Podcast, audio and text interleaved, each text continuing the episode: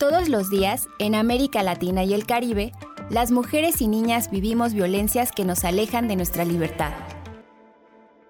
En Latiendo Libres, un espacio de colaboración entre CIMAC, Violeta Radio y el mecanismo de seguimiento de la Convención de Belém do Pará, MESECBI, abrimos los micrófonos para transformar nuestras realidades. Latiendo Libres.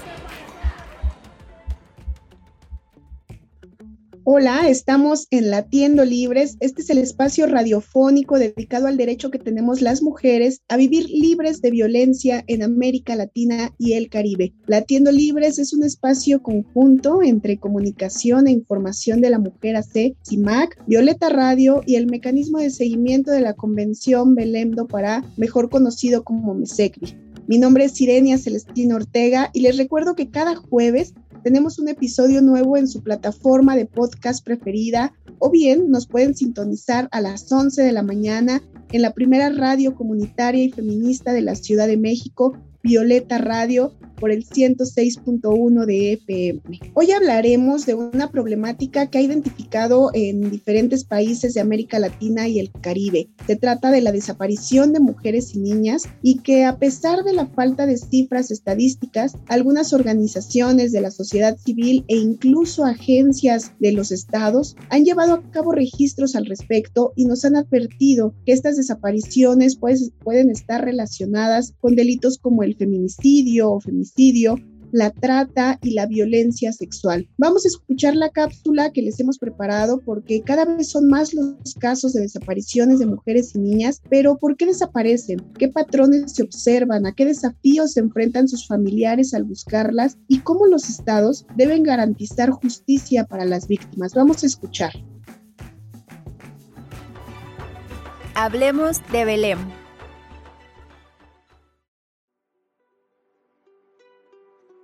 En Perú, de las más de 18.000 personas desaparecidas en el año 2020, 63% eran mujeres. Como este país, en la región de América Latina y el Caribe, son cada vez más los casos de desapariciones de mujeres. ¿A qué desafíos se enfrentan sus familiares al buscarlas? ¿Y cómo los estados garantizan justicia a las víctimas?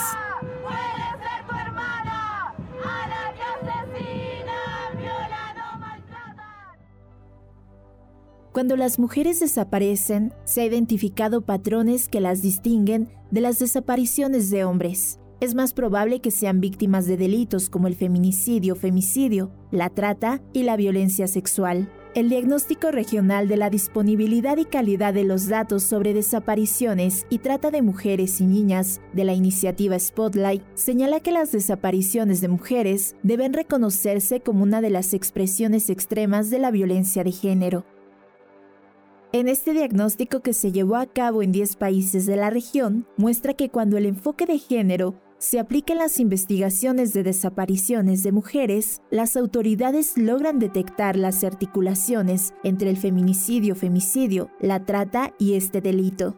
Además, el diagnóstico resalta la importancia de tomar en cuenta los contextos en los que se dan estos casos, como en lugares con presencia de crimen organizado, conflictos armados, pobreza o pobreza extrema, zonas de débil cohesión social, zonas de frontera o de extractivismo intensivo y extensivo. Machismo y los feminicidios, dos males entrelazados que soportan millones de mujeres en Latinoamérica. Ha surgido para visibilizar un horrible problema de nuestra sociedad América predominantemente machista, la violencia contra las mujeres parece no tener fronteras. De acuerdo a las estadísticas, más de la mitad de los 25 países con mayor incidencia en feminicidio pertenecen a esta región. No obstante, en muchos países de América Latina y el Caribe no existen registros oficiales de estas desapariciones, mucho menos de su relación con delitos como la trata y el feminicidio. De los 10 países investigados, solo el 30% dijo que tiene el propósito de mejorar sus estadísticas. Por ello, la recomendación general número 2 sobre mujeres y niñas desaparecidas en el hemisferio del Comité de Expertas del Mecanismo de Seguimiento de la Convención de Belén do Pará busca delinear las obligaciones de los estados para prevenir, investigar, castigar y erradicar esta forma de violencia contra las mujeres. Cambiar la situación. Creemos que con pequeños cambios, con pequeñas acciones podemos hacerlo y estamos aquí para gritarlo, para decirlo. Hay un montón de violencia hacia la mujer. Creemos que esa situación tiene que cambiar ya.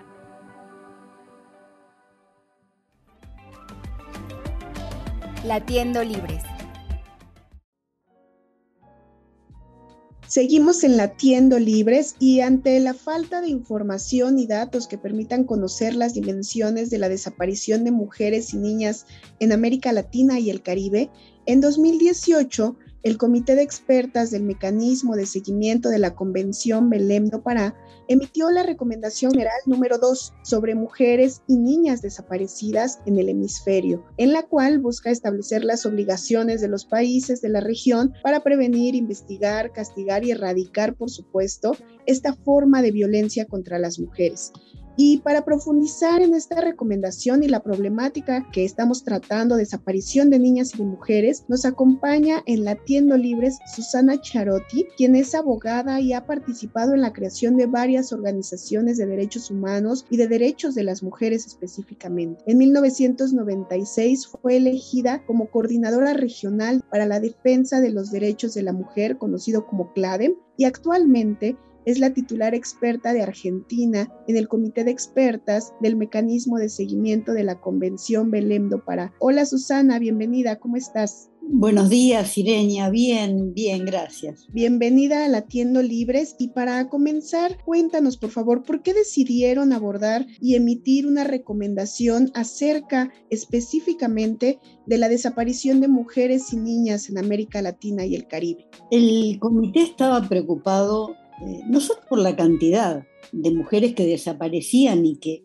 cuyos datos nos llegaban a través de las organizaciones sociales, sino por los deficientes registros, por la falta de debida diligencia al investigarlos, por la cantidad de prejuicios y de estereotipos que ejercían las fuerzas de seguridad y de investigación a la hora que los familiares iban a reclamar. Entonces había una serie de problemas que el comité empezó a detectar y por eso culminó una serie de trabajos que nos llevaron muchos meses y emitimos esta recomendación a los estados para que tengamos un mejor registro de este problema, ¿no? Y se pueda prevenir mejor y sancionar. Muchas gracias, Susana. Ahorita hablaremos específicamente de las recomendaciones, pero cuéntanos qué encontraron, qué distingue las desapariciones de mujeres de las desapariciones de hombres. Las desapariciones en general de las mujeres están ligadas a violencia sexual, feminicidios, trata de mujeres, a cadenas internacionales de explotación sexual y conlleva otras consecuencias y por lo cual es distinta de las de los varones, como consecuencia de la violencia sexual, pero a la vez es una causa de violencia por sí misma, ¿no es cierto? No solo genera angustia y pone en riesgo los derechos de la mujer, sino que también genera una angustia impresionante y permanente en los familiares, en las amistades, ¿no es cierto? Que no, no, no pueden darse una respuesta ni elaborar un duelo sobre lo que pasó con esas mujeres. También se ha encontrado respecto a las niñas, por ejemplo, que ha habido adopciones ilegales, ya puede estar ligado a la adopción ilegal. Entonces, no es lo mismo la desaparición de varones que las de mujeres. En otras ocasiones, y por eso hay que hacer un análisis interseccional de las causas de la desaparición de las mujeres, están ligadas a su pertenencia étnico-racial. Es el caso de Canadá, por ejemplo, donde muchísimas mujeres desaparecidas, la mayoría, pertenecen a pueblos originarios de Canadá. Eso ha sido reportado desde el Comité de la Discriminación racial, digamos desde varios comités de la ONU y también desde la OEA. La es muy grande en comparación a las blancas. También pasa con mujeres afrodescendientes. Y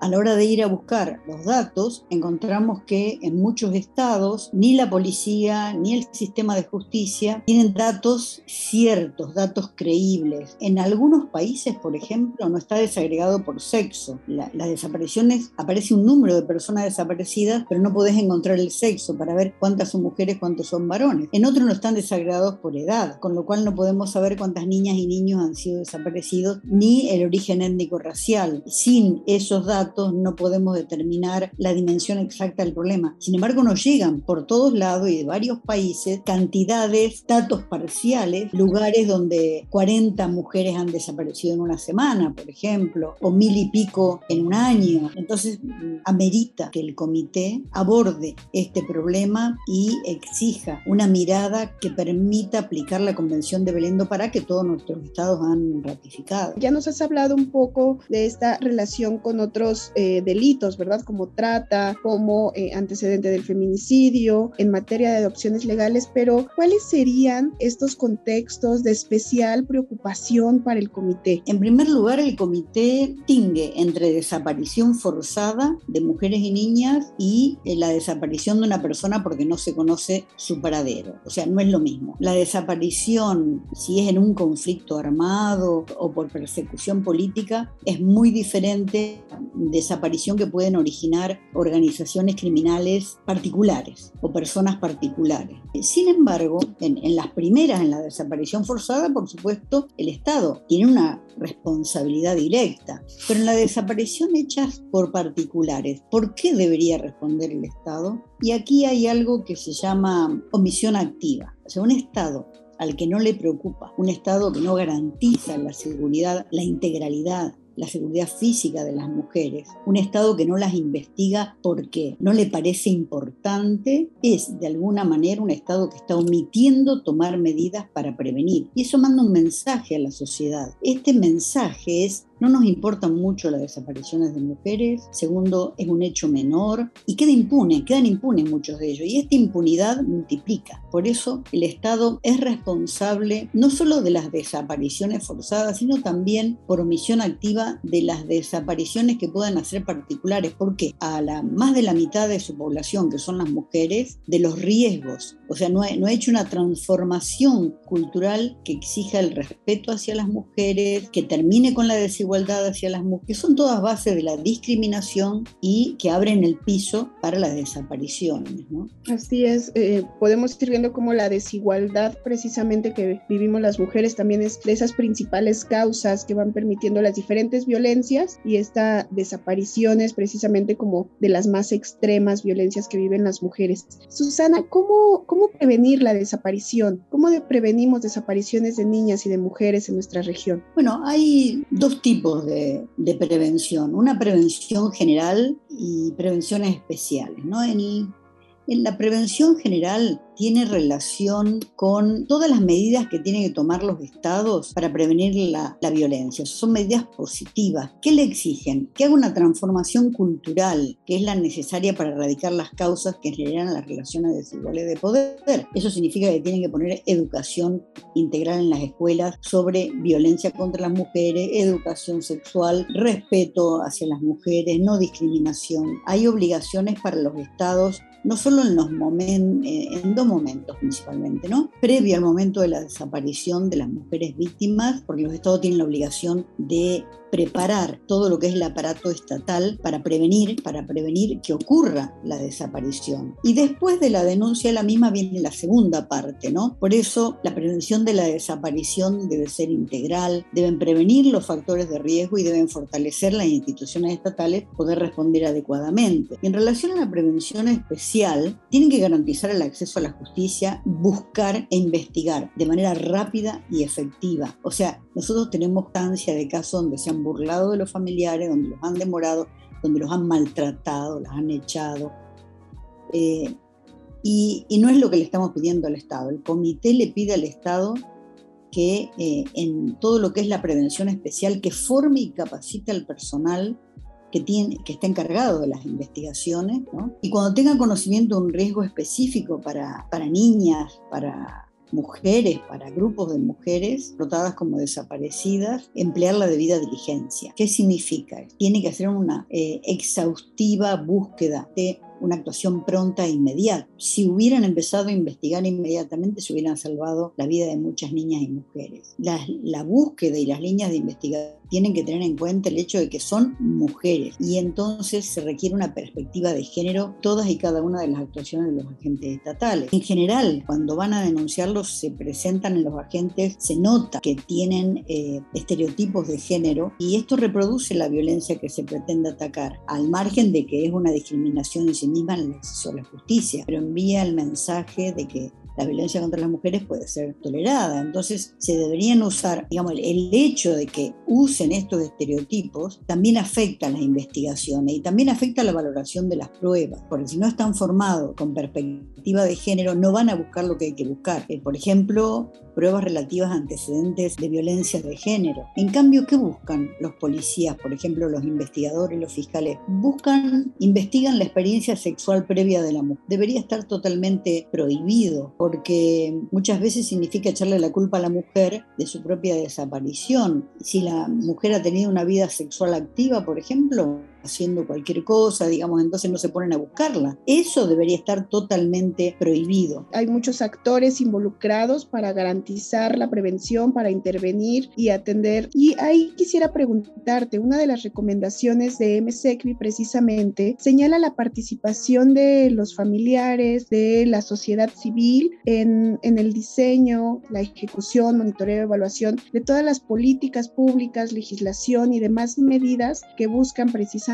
prevenir y erradicar las desapariciones de las mujeres. ¿Por qué es importante el papel de, eh, estas, de estas víctimas indirectas en la búsqueda de la justicia. Sí, Sireña, tocaste un punto clave. Esa gente en general es dejada fuera de toda la investigación. Precisamente eh, las opiniones, la participación de familiares y conocidos, mujeres, de las niñas, durante todo el proceso de la investigación, durante todo el trámite de la búsqueda, pueda eh, aportar datos claves para que esa investigación sea clara, sea efectiva y también puede alejar prejuicios o estereotipos que tengan los investigadores. Una, es una recomendación clave, que los dejen participar, que no los maltraten, que no los alejen de la investigación y eh, que haya protocolos específicos que les den un lugar en la investigación a los familiares de las víctimas, un lugar activo eh, para que puedan aportar datos, un canal directo a quienes están haciendo las investigaciones. Eso es clave. Muchas gracias, Susana. Y finalmente, eh, preguntarte también, nos has hablado de que es necesaria una transformación cultural y me parece que ahí el papel de los medios de comunicación es muy importante. Entonces, aprovechar para, para preguntarte también sobre eso. ¿Cuál es la responsabilidad de los medios, qué podemos hacer desde los medios de comunicación para aportar a la exigencia de justicia de las víctimas de desaparición, pero también para prevenir las desapariciones. En primer lugar, los medios tienen que dejar de utilizar títulos amarillistas haciendo de la desaparición de una mujer o de una niña un espectáculo un espectáculo del cual te puedes sentar a mirarlo tranquilamente en la comodidad de tu casa. Hay, que involucrar al público en la búsqueda, hay que comprometerlo para que ayude a encontrar a esa persona, eh, no solo a través de los medios tradicionales, sino a través de las redes sociales. Hay que convertirlos de espectadores en activos colaboradores de la búsqueda. En segundo lugar, tienen que dejar de ser cómplices en la investigación de la vida privada de la víctima que niñas desaparecidas, por ejemplo, eran expuestas de una manera que si fueran encontradas con vida, fotos que ellas se han sacado, niñitas de 10, 11 años, jugando en su dormitorio, pintándose la boca, por ejemplo, ponen como si la niña se estuviera iniciando. De alguna manera es una actitud tradicional del patriarcado, hacer que las mujeres y las niñas sean culpables de sus propios problemas, ¿no? Eso en segundo lugar tienen que dejar de ventilar la vida privada de las víctimas. Lo mismo de la difusión del material gráfico ¿no? y fotográfico. Hay que pedir autorización a la familia. Digamos, está bien que a veces se colabora con, la búsqueda. Y luego, eh, ante cada noticia de desaparición, deberían darse los datos de todas las organizaciones a las que hay que acudir para denunciar o para eh, prevenir o para comunicarse, para, eh, encontrar a la niña. Eh, los recursos que hay y dar eh, manuales de prevención, entonces dar herramientas de prevención. Esas serían las tres recomendaciones que haría a los medios en principio, aunque habría muchos más.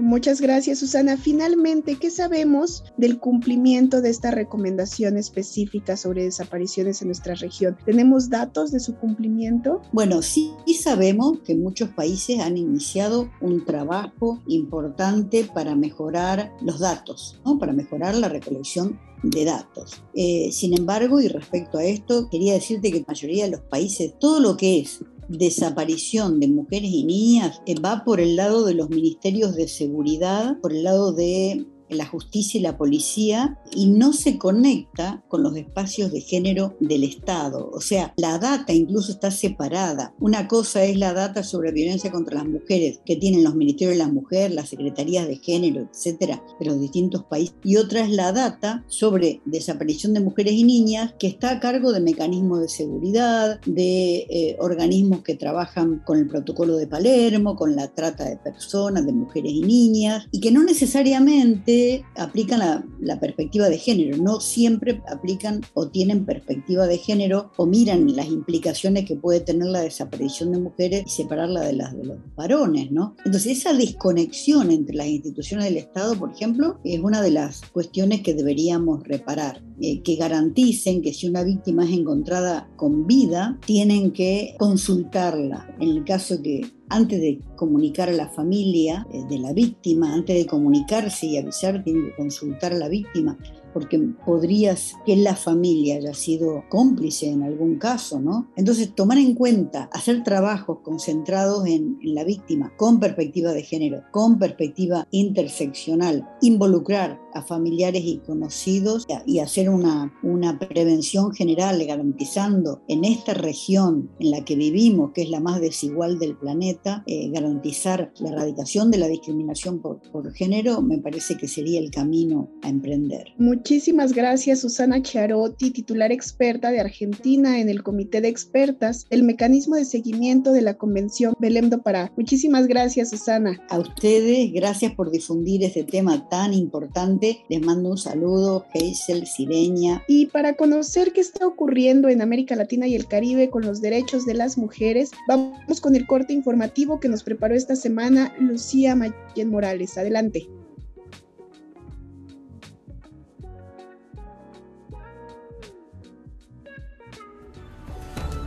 Nuestro latir por América Latina.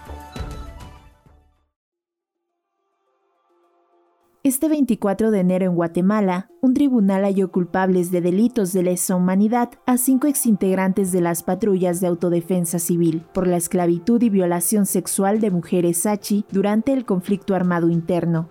Esta sentencia condenatoria es bastante importante porque le da el lugar que les corresponde a las mujeres al creer un tribunal tan importante como es el Tribunal de Mayor Riesgo en la palabra de las mujeres. El caso de las mujeres Sachi, originarias de Baja Verapaz, aglutina 36 mujeres víctimas durante el conflicto armado que sufrieron continuas violaciones sexuales de parte de estos expatrulleros que lograron ser identificados. El hecho de que hoy tengamos una sentencia es bastante importante, es una forma de dignificar el esfuerzo, la valentía, como lo dijo la jueza presidenta del tribunal, la valentía que estas mujeres tuvieron a romper el silencio, al expresar lo que ellas sufrieron. Aunque las denuncias fueron presentadas en 2011, fue hasta este 6 de enero que inició el juicio contra los señalados.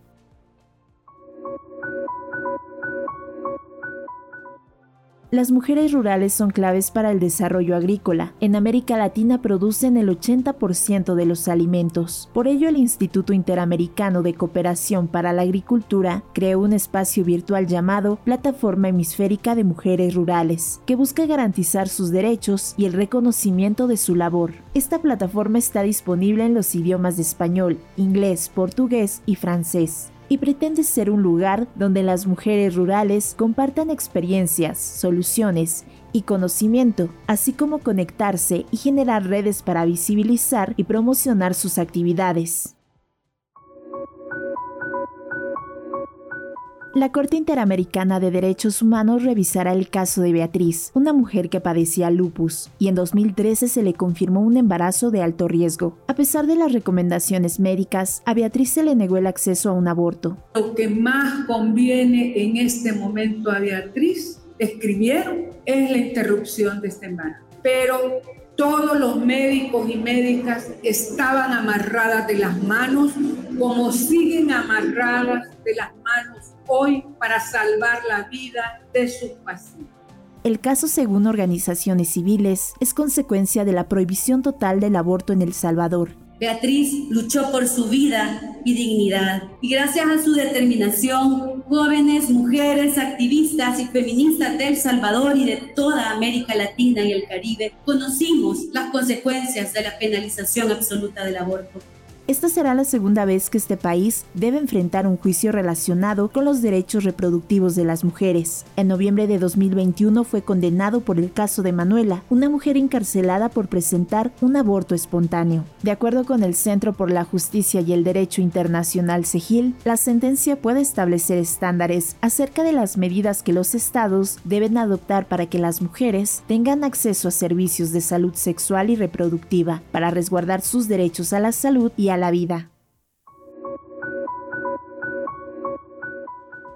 En Ecuador y Colombia se suspendieron los distintos procesos relacionados con la despenalización del aborto. En Ecuador se esperaba este 25 de enero la votación de una iniciativa que permitía el acceso a los servicios de aborto para víctimas de violación. Se planteaba que las víctimas menores de 18 años de edad puedan poner fin al embarazo hasta las 22 semanas de gestación, en el caso de las mayores de edad hasta 20 semanas de gestación y sin plazo para mujeres con discapacidad. Sin embargo, el debate se aplazó hasta febrero. Por su parte, la Corte Constitucional de Colombia votó sobre la despenalización del aborto, dejando como resultado un empate con cuatro votos a favor y cuatro en contra. El noveno votante hubiera sido el magistrado Alejandro Linares, pero este fue separado del debate porque dio una entrevista a un medio de comunicación sobre el tema.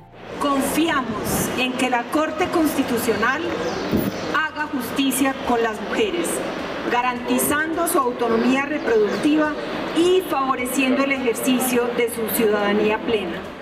Ahora serán dos conjueces quienes determinen el desempate de esta discusión, que puede culminar en la despenalización total del aborto o mantenerse en las tres causales ya establecidas. Nuestro latir por América Latina.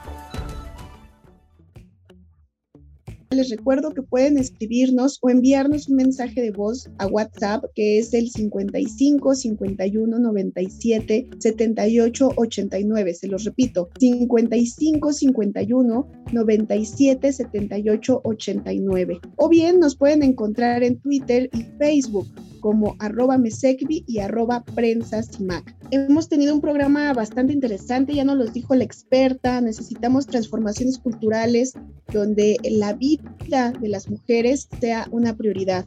Revisar los aparatos de justicia, por supuesto, las vías para la denuncia de las desapariciones, pero sobre todo hacer caso que la vida de las mujeres importa.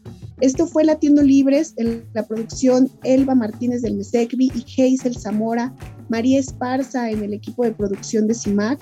Síganos en nuestras redes sociales, en Twitter y Facebook, estamos como arroba mesecvi, arroba prensa CIMAC, y también nos encontramos en su plataforma de podcast preferida como Latiendo Libres. Mi nombre es Irenia Celestina Ortega, nos queremos vivas y latiendo libres y nos escuchamos la próxima semana. Latiendo Libres. La frecuencia de nuestras latitudes.